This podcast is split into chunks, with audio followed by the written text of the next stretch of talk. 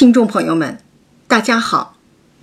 今天这一讲是第七十七回回目“俏丫鬟抱屈邀风流，美幽灵斩情归水月”。第七十七讲题目“青春一场，就此别过”。常常在想，习惯了春夏秋冬四季的更迭轮回。是否就能很自然的面对接纳人生的四季、家族的四季转换呢？这恐怕不是一件容易的事。对美人迟暮的感叹，总有人难以释怀。如果《红楼梦》是从贾家的第一代贾演、贾法怎么白手起家创业开始写，直到家族的。繁华鼎盛，即从贾家的春天到夏天，这本小说不过是一本讲述创业奋斗史的励志小说。千篇一律的题材和叙事方式很难让读者动心、伤心、痛心。《红楼梦》恰恰是从家族由最鼎盛，逐渐。走下坡路开始写的。早在刚开头的第二回，冷子兴在乡村小酒馆里，对贾雨村就说了：“如今的这宁荣二门，也都消疏了，不比先时的光景，不及先年那样生性，啊，不比那个以前那样性生。”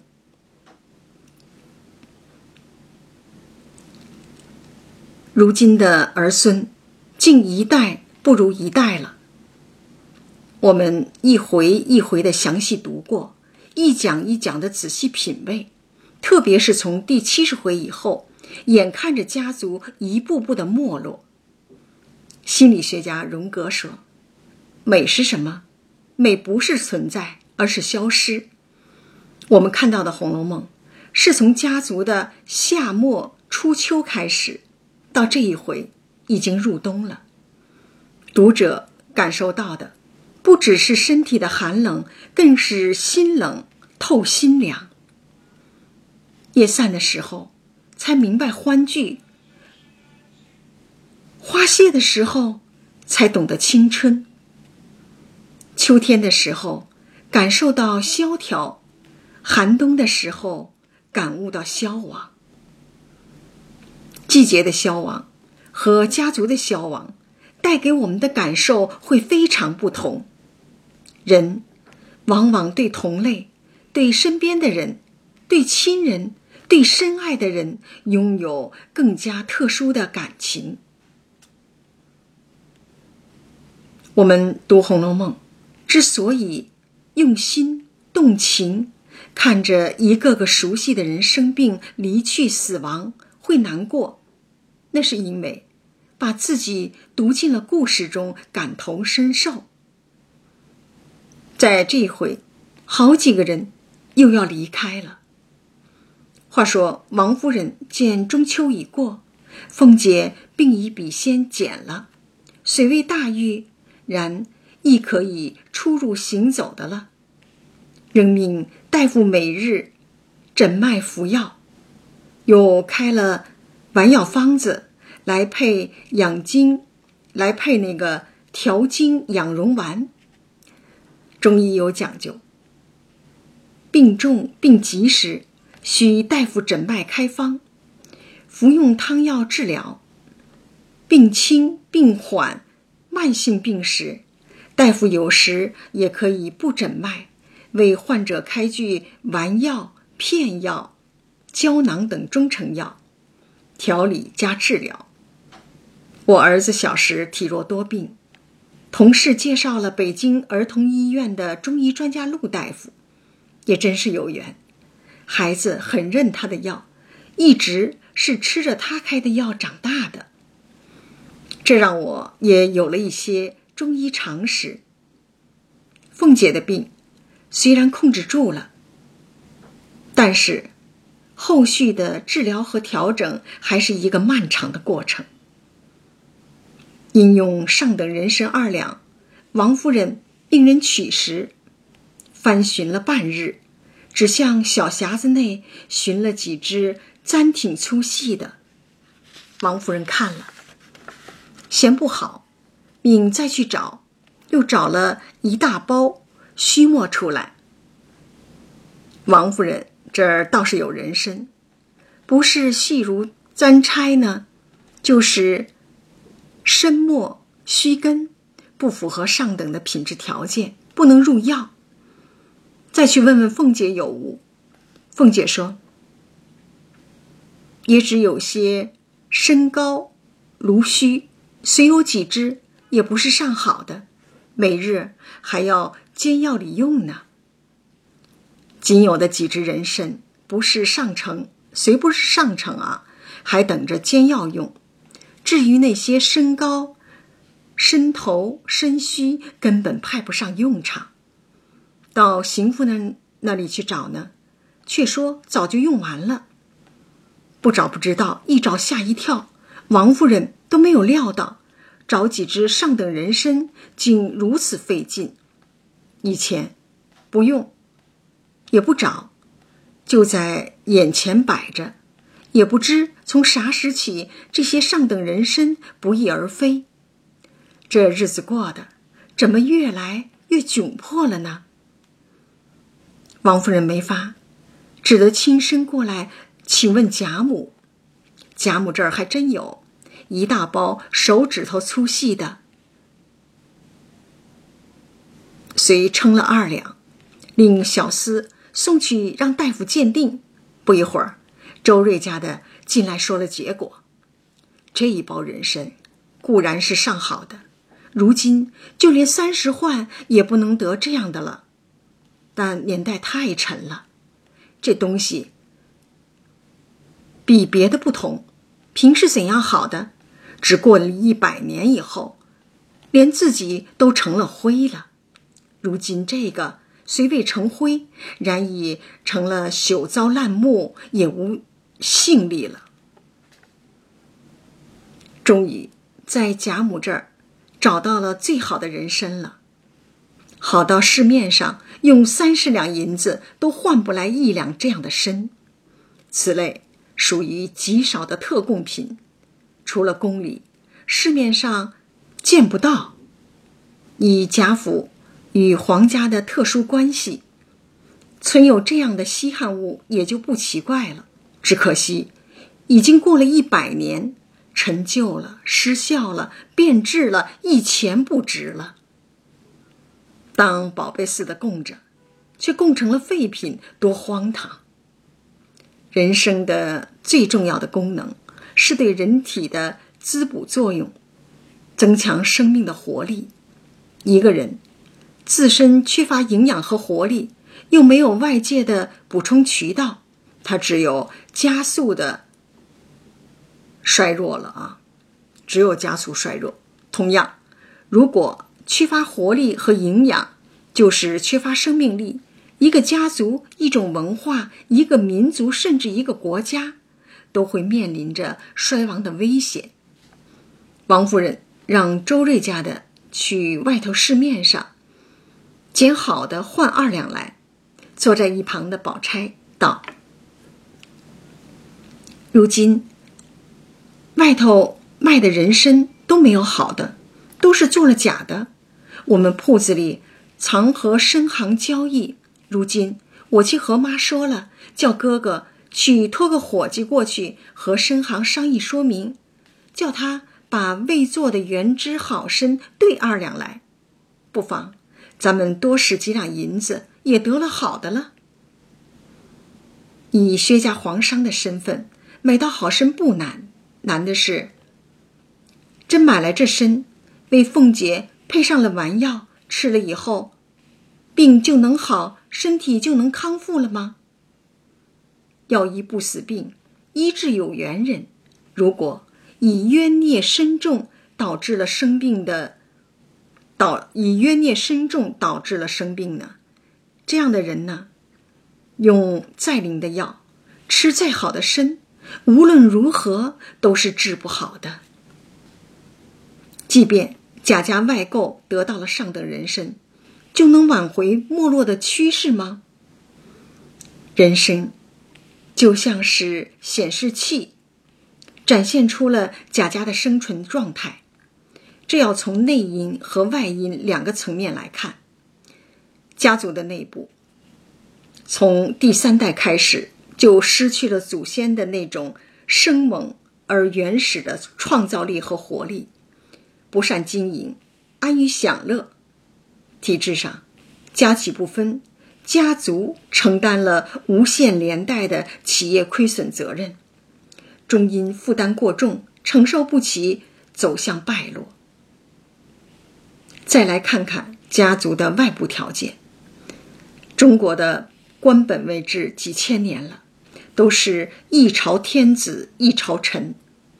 贾家是朝廷的重臣，家族和企业的兴旺发达，很大程度上得益于皇权的扶持和庇护和庇护啊，皇权的庇护，也享有了许多特殊的经营权。其结果是。成也萧何，败也萧何。只要有政治和行政的保护，企业就不能真正的面对市场。一旦这种保护因权力的更迭转换而撤销，失去了保护伞和依靠，像贾家这种自主能力低下的企业，很难独立面对市场，举步维艰，必死无疑。家企不分。政商一体是贾族，是贾氏家族呢，贾氏家族的那个致命的软肋。今年是改革开放四十周年，当初首要的一条就是政企分开。随着改革的深入，由计划经济转入市场经济，国退民进，进行股份制改造，引入投资方，允许管理者。经营者、业务骨干持股参股，使得企业的产权清晰、职责明确、自主经营、自负盈亏。各项改革措施的实施，大大提升了企业这个独立的法人搏击市场和应对市场的能力。回望企业发展的历史，不禁感叹：产业革命。和产权制度的变革是用多少政商一体企业的倒闭换来的呀？细读《红楼梦》，透视贾氏家族企业的兴衰史，真的可以好好写篇论文。从体制改革看中国企业发展的演变过程。一时，宝钗去后，王夫人换来周瑞家的。问及前日园中搜查的事情，可有了下落？得知思琪之事只查未办，他想了想，说：“快办了这一件，再办咱们家的那些妖精。”用，啊，他就让那个周瑞家的带了几个媳妇，先到迎春房里回道。太太们说了，思琪大了，连日他娘求了太太，太太已赏了他娘配人，今日叫他出去，另挑好的与姑娘使。说着，便命思琪打点走路。迎春含泪不舍，但耳软心活，不能做主，只好从了。思琪哭道：“姑娘好狠心，如今。”怎么连一句话也没有？主仆多年，早已处成了姐妹。迎春含泪道：“你瞧入画，也是几年的人，怎么说去就去了？自然不止你两个，想着园子里凡大的都要去呢。将来终有一散，不如你个人去吧。”思琪无法，只得含泪。与迎春磕头，和姐妹们告别。走出院门，秀菊赶来，流着泪递与思琪一个绢包，说：“这是姑娘给你的，做个念想吧。”可巧，宝玉进来，见此，不觉如丧魂魄一般。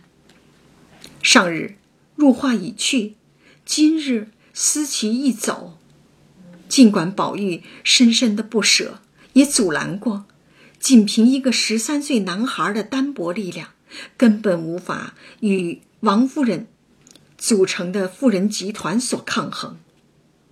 宝玉除了流泪和叹息，什么也改变不了。只要撵人的口子一开，就一发而不可收拾。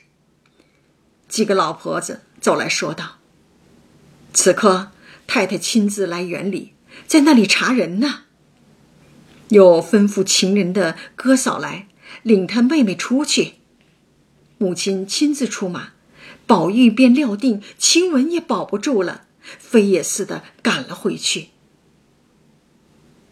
宝玉到了怡红院，王夫人在屋里坐着，一脸的怒气。晴雯四五日水米不曾沾牙，奄奄若息。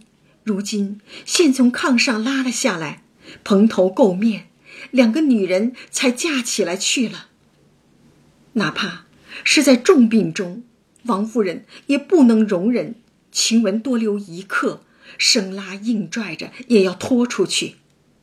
结因听了有人告诉他，宝玉不长进，都是由屋里的丫头们。教习坏了，又命把这里所有的丫头们都叫来一一过目。一个常年吃斋念佛之人，竟也如此容易的破了功，暴露出人性中最凶残的一面。可见，信仰的力量，并不总是在人性中能占上风。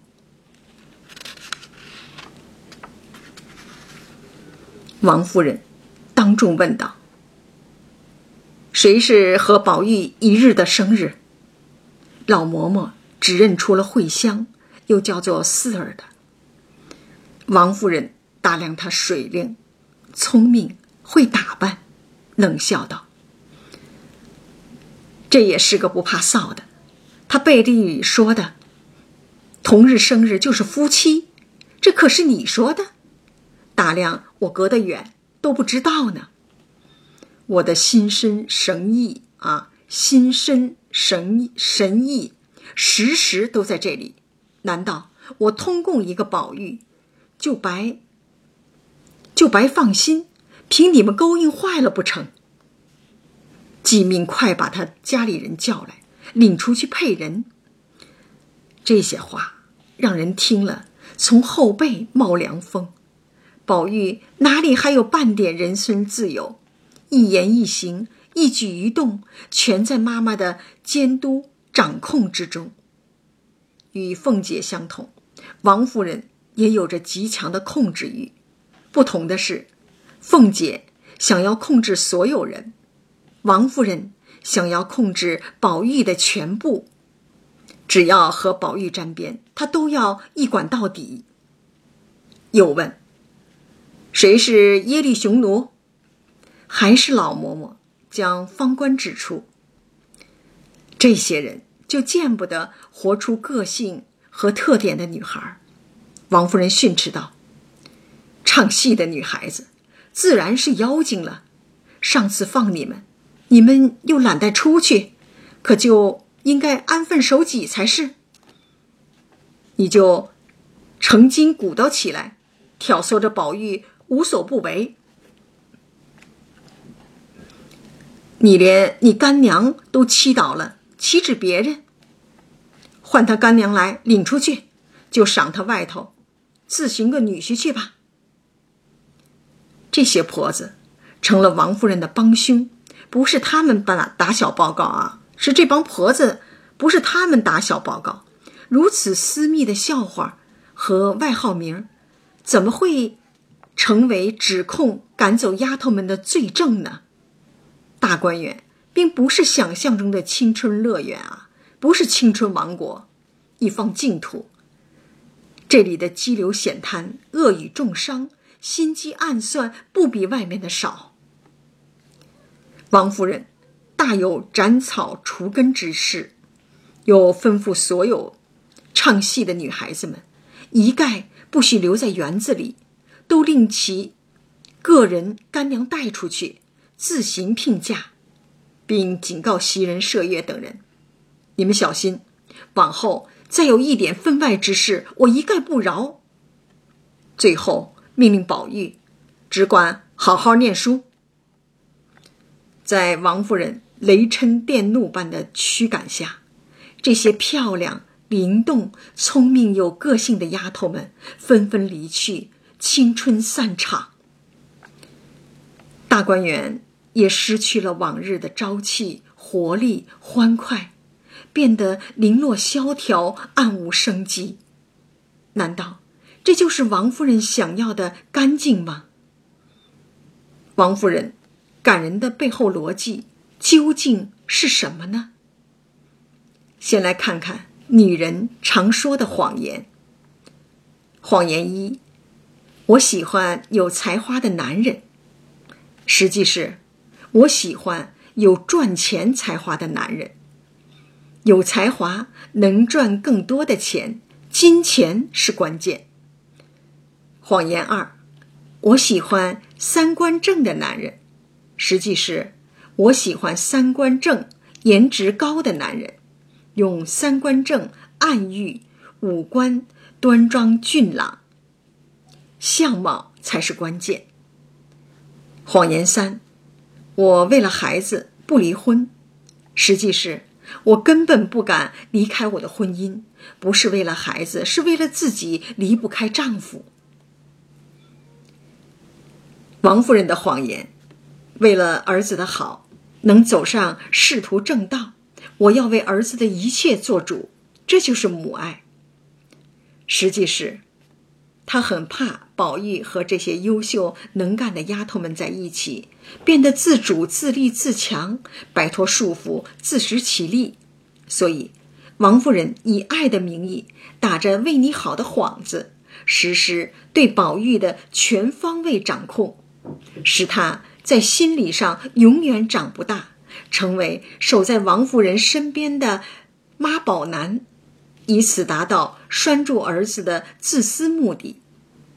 她把对丈夫贾政的爱而不能，在不自知中无意识的运用了俄狄浦斯情节，将这份错位的爱转嫁到了宝玉这个儿子的身上。可怜无辜的宝玉，成为了父亲的替罪羊。最近上映了姜文的新片《邪不压正》，影片沿袭了惯有的风格，极其姜文，一时间引起了热议。褒贬不一，这也是很正常的事。张德芬评论说：“邪不压正。”是多自我中心加自恋的人拍出来的。我自己承认水平不够，欣赏不了他的意境。高晓松看后对姜文说道：“你的这部电影一如既往的像是荷尔蒙大爆炸喷射出来。”这部影片我没看过，总感觉姜文的作品太闹腾，的确不太适合我。可是。我愿意分析姜文电影现象背后的道理，而不是去指责现象。以前总不能理解为什么，直到前些日子看到一篇报道，说姜文、姜武兄弟俩小时候父母对姜文的管教多于认可，导致姜文幼时活得很压抑。成为导演后的姜文说：“不夹带私货的作品。”不叫创作，而这些似乎提供了答案。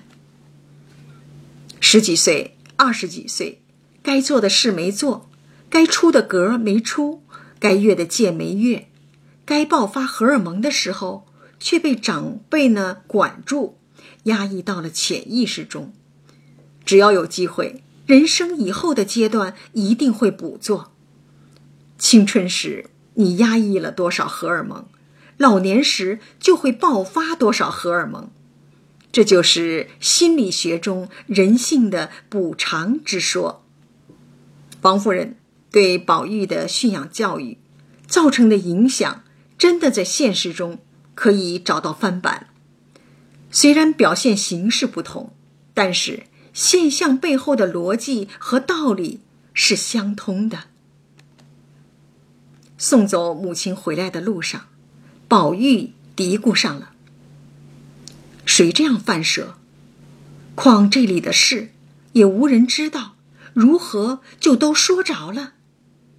赶走入画的时候还没有多想，今天一下子赶走了这么多的丫头，所有的私密外泄，不得不让宝玉警觉起来。一进来，见袭人。在那里垂泪，且又去了心上第一等人，岂不伤心？便倒在床上也哭了起来。第三十四回，宝玉挨打后，黛玉来看望，哭成了个泪人。他走后，宝玉支开袭人，特意的让晴雯去给黛玉送了两条旧手帕。黛玉一看就懂了。别看袭人离宝玉最近，又有身体上的接触，可与宝玉最亲、最能依托、信得过、能过得心的人，还是晴雯。与这两个人相处，宝玉心知肚明，非常有分寸。袭人太了解宝玉，更知道晴雯在他心中的分量，劝道。哭也不中用了，太太轻信了人的诽言，一时气头上。等太太气消了，你再去求情，叫他回来也不难。宝玉越想越蹊跷，连珠炮似的哭着，把疑问抛向给袭人。我究竟不知道晴雯犯了何等滔天大罪，咱们私自玩话。怎么也知道了？又没外人走风的，这可奇怪了。怎么人人的不是太太都知道，单不挑出你和麝月、秋纹来？宝玉房里的丫头有两派：聪明伶俐、漂亮派，粗粗笨笨、贤惠派。很显然，知道最私密情报的告密者一定是后一派的。毕竟同类相吸，异类相斥。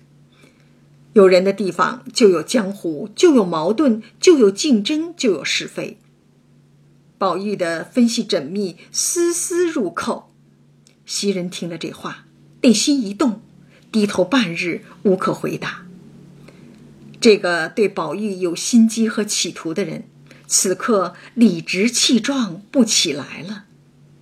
宝玉开始了更深入的理性判断，分析到人。你是头一个出了名的至善至贤之人，他两个又是你陶冶教育的，哪里会有不检点的行为呢？方官尚小，过于凌厉强势，惹人厌。四儿还是那年我和你拌嘴的时候，啊，从那天起叫上来做细活的，未免夺占了位置，夺占了那个地位。才有今天啊！他跟人抢地位了。晴雯和你一样，从小在老太太屋里过来的。他性情爽利，口角锋芒，生得最好，也不曾得罪你们，反被这好所误。说完又哭起来。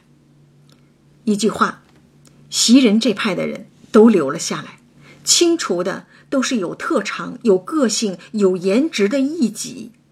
宝玉的意思再明白不过了，矛头直指为首的袭人。袭人细揣此话，好似宝玉有疑他之意，竟不好再劝，叹道：“天知道，此时也查不出人来，哭也没用，等太太高兴了再要回来是正理。”这是在避。实就虚啊，避实就虚，转移排查告密者的话题，这又是一个罗生门事件。以袭人今天不那么磊落坦荡的行为，加上从前因宝玉已经在王夫人面前拐弯抹角的说了一些闲话，得到了王夫人的信任，自己又获得了实际的好处，特别是一直对宝玉动心思有当妾的欲望，有着告密的主观动机和客观条件。他有可能啊，极有可能成为告密者。还有一件事，晴雯抢白宝玉，把宝玉气得要回太太撵他出去。袭人站出来下跪求情，留下晴雯。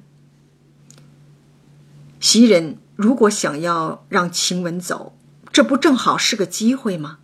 何必装模作样的下跪求情？似乎袭人这样的闲人。不会做告密的恶事，起码对晴雯，他不会当面一套背后一套。袭人是否是告密者，《红楼梦》中没有明写，也未有人坐实过。真如袭人所说，天知道，告密者的良心知道。宝玉很担心，谁知他的病重，等得等不得。他在这里娇生惯养，何曾委屈过？这一家去，就如同一盆才抽出嫩剑来的兰花，送到猪窝里去一般。一肚子的闷气，又没有亲爹娘，一个最泥鳅姑舅哥哥能照料他吗？谁知道还能不能见他一面两面呢？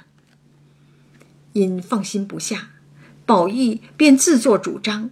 使了些银子，央着一个老婆子带他到晴雯家去瞧一瞧。离开离开了怡红院，晴雯只能住在哥哥家里。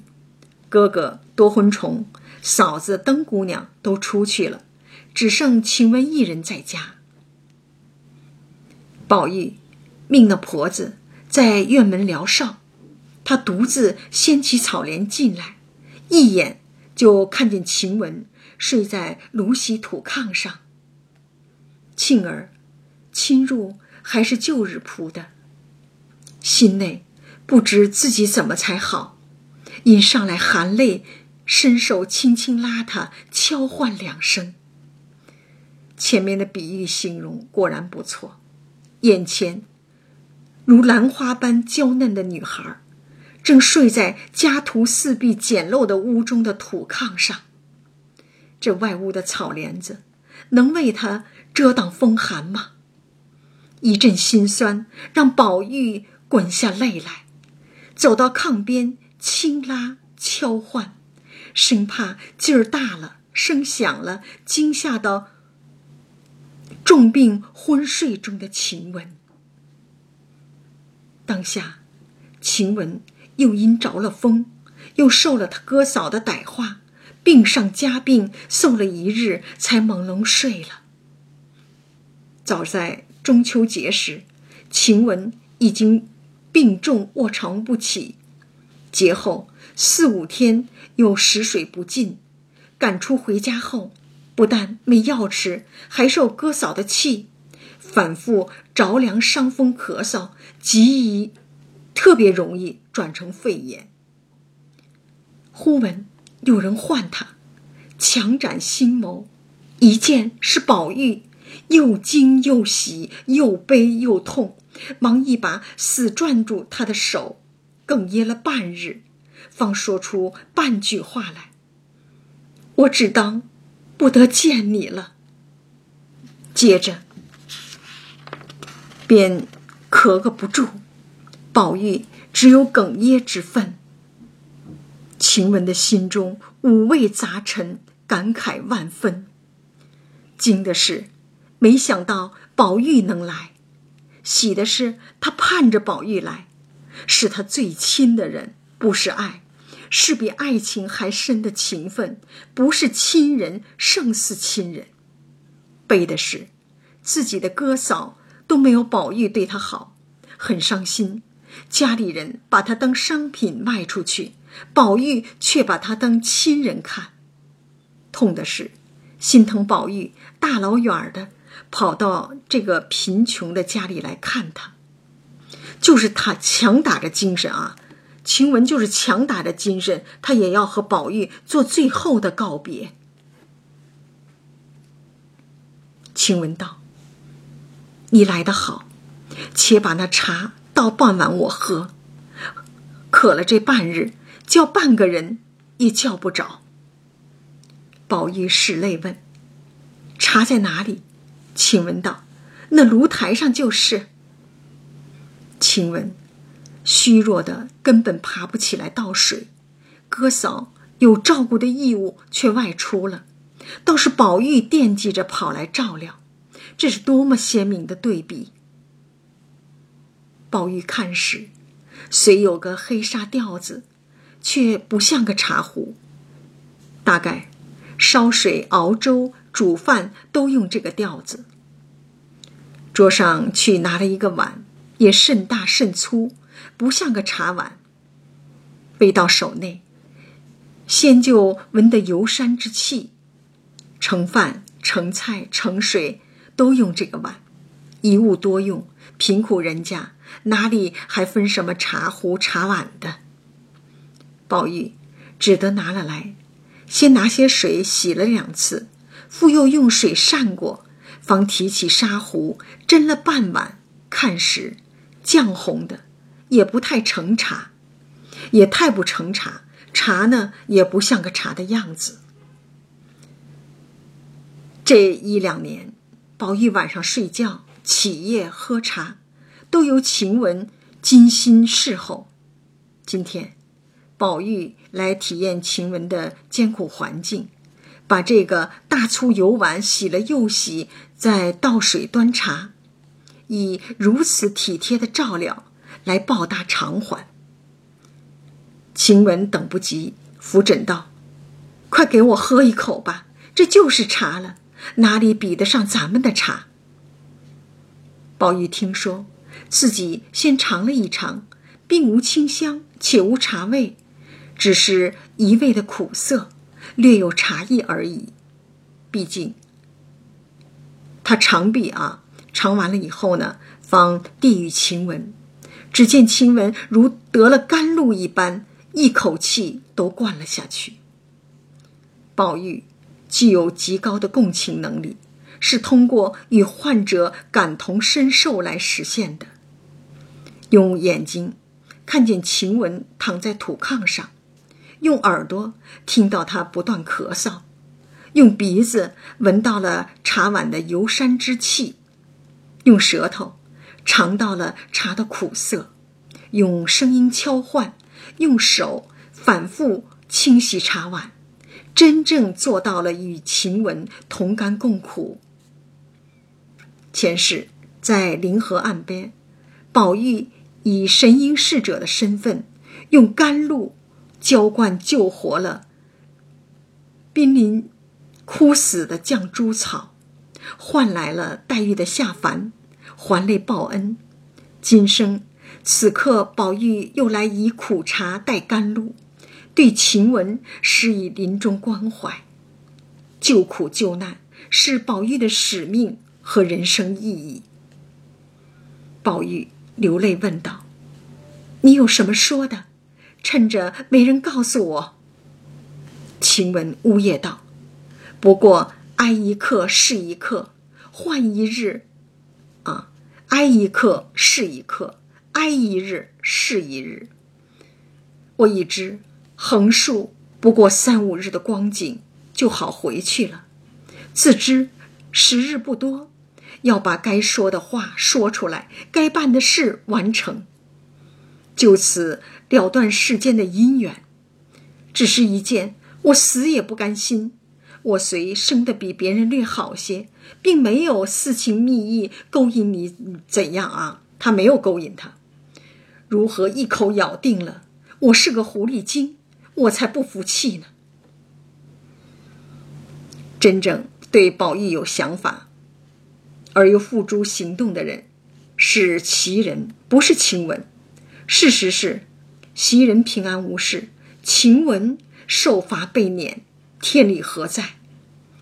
晴雯用尽这最后的微弱之力，控诉声讨世人对美的偏见。今日既已担了虚名，而且临死，不是我说一句后悔的话。早知如此，我当日也另有个道理。早知如此啊，晴雯的意思是，我早知道如此，还不如和宝玉轰轰烈烈的谈一场恋爱，也落个实名。其实再活一次，还真未必如此。与他人的关系方式，早已由 DNA 和姻缘把控着，自我只是一个执行者，只是自己不知道罢了。世上谁人不曾后悔过？不料，痴人傻意，只说大家横竖是在一处，不想凭空里生出这一节事来，不想凭空里生出这一节话来，有冤无处诉。说完，又哭了起来。晴雯。只想着大家和平友好相处，哪里会料到被人诬告陷害，满肚子的委屈，只能说给宝玉听了。那就把怨恨后悔留在世间，把清白洁净之身带走，这也是不得已的选择。宝玉拉着晴雯的手，只觉瘦如枯柴，说道。可惜这两个指甲，好容易长了两寸长，这一病好了又损好些。晴雯拭泪，伸手取了剪子，将左手上两根粗，两根，啊，将左手上两根葱管一般的指甲齐根剪下，又伸手向背内。将贴身穿着的一件旧红绫袄脱下，并指甲都与宝玉道：“这个你收了，以后就如见我一般。这长指甲是晴雯身体的一部分，都说心手相连，十指连心，那就把这心的象征留给宝玉。我的人虽走了。”可心还和你在一起，没有什么礼物比心的交换更珍贵。每次读到这儿，总止不住的潸然泪下。世上最深的情感，莫过于心灵的交换。晴雯的贴身袄，带着她生前的温度。气味、情感，也将永远陪伴呵护着宝玉。人走情留，宝玉不再孤单寂寞，以物传情，非常令人感动。快把你的袄脱下来，我穿。我将来在棺材里独自躺着，也就像还在怡红院的一样了。论理不该如此。只是担了虚名，我可也是无可如何了。宝玉听说，忙宽衣换上，藏了指甲。宝玉的袄穿在晴雯的身上，这份人间的真情、温暖、关爱，他是要带走的。这份温暖中有他俩共同的青春记忆和快乐时光。还有永不孔雀裘的干练，更有临终关怀的感恩。生命至此，也不往来人间一回呀。交换的是心灵，告别的是往昔，埋葬的是青春，永恒的是情缘。晴雯又哭道：“回去，他们看见了要问，不必说谎。”你不要撒谎，就说是我的，既担了虚名，月幸如此，也不过这样了。为个性，甘愿承担责任和后果，把性情爽利坚持到了生命的最后一刻。二人自是依依不舍，也少不得一别。晴雯知宝玉难行，遂用被蒙头，总不理他。宝玉方出来。明日，迎春也要被接走，以备人家相看。又有官媒婆来求说探春的事。女大当嫁，天经地义。方官、蕊官、偶官也都出家了。大观园中的分别告别啊，大观园中的分离和告别，不断的在继续着。离别也是无常的一种表表现形式啊。如果有人曾为从前的分别没有好好的告别而后悔，有些人呢，他为以前的分离呢没有好好的告别而后悔。那么，看了这一回，从宝玉与晴雯的告别仪式中，是否能够受到感动，得到启示呢？那就请在离别时珍重道别，不再后悔，以获得些许心灵的安慰。这一讲就讲到这儿，感谢大家的收听。